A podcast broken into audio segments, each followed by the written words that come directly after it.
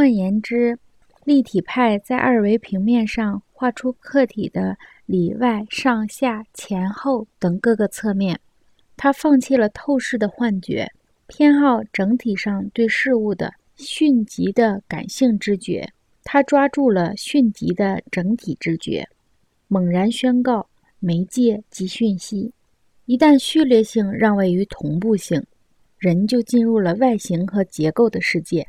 这一点还不清楚吗？这一现象在物理学中发生过，正如在绘画、诗歌和信息传播中发生过一样。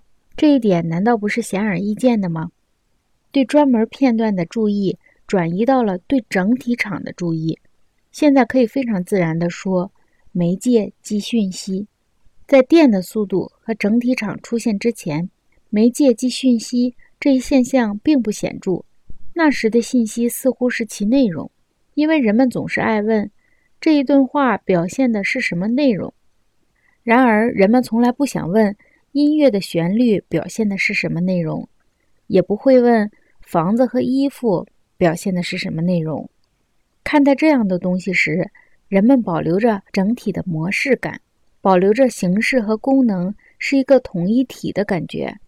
但是进入了电力时代以后，结构和外形这个基本观念已经变得非常盛行，以至于教育理论也接过了这个观念。